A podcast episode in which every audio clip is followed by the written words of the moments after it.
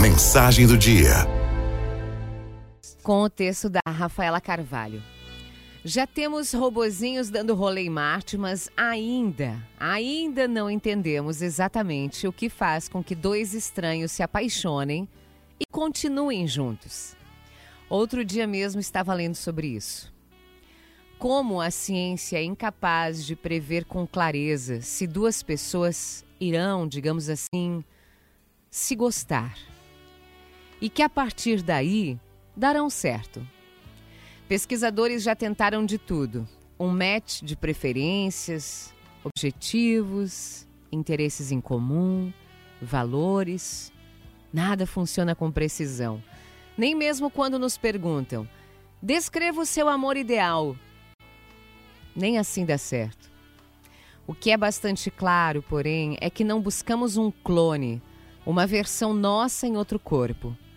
John Gottman, bambambam Bam Bam da área, diz que similaridade não é a base de uma paixão ou de um amor duradouro. Bom, só que daí a gente casa, mora junto, junta as escovas de dente, briga porque um não coloca a tampinha de volta na pasta.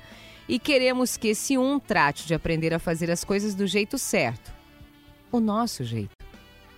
E começam as discussões porque a louça não é lavada exatamente da maneira que lavamos. E as almofadas não são posicionadas como deveriam ser. E o carro não permanece limpo como desejado.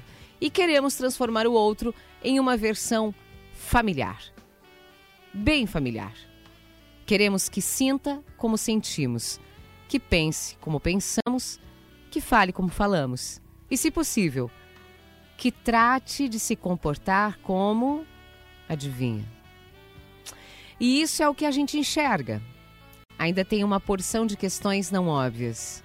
E eu me peguei pensando nas vezes em que eu quis mudar nele aquilo que no fundo eu gostaria de mudar em mim, mas que por diversas razões não dei conta. As coisas simples como os muito comentários bestas que dei em relação à horta, quando no íntimo eu é que adoraria ter esse prazer em mexer na terra. Sei lá, acho legal, acho bonito. Mas na real não tenho a menor paciência e morro de agonia nas mãos. Até as coisas mais complexas e que passam ainda mais despercebidas. Comportamentos e atividades com as crianças, situações coisas que eu não conseguia fazer, eu não tinha saco, mas queria que ele tivesse e que ele quisesse.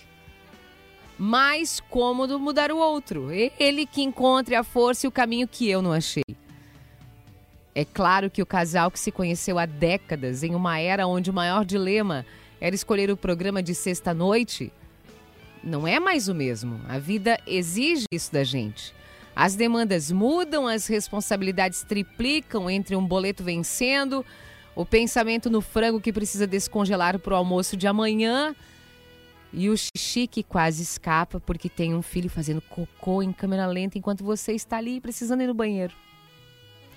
Amadurecemos, aprendemos e crescemos.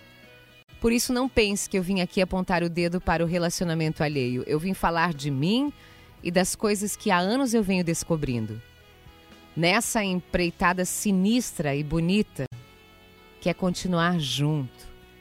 Querer continuar junto. Ajustar para continuar junto. Relevar para continuar junto. E torcer para que ele também siga relevando e ajustando para que continuemos juntos. Eu tenho refletido sobre essa escolha que é dia após dia amar. Amar a pessoa que eu conheci e a que está se tornando. Amar quando vaca tá coquinho chega a coçar na ponta da língua. Amar e traçar a linha entre o incentivar a evoluir e o permitir que continue o mesmo. E por fim, amar como era no começo, diferente de mim. Araldo me.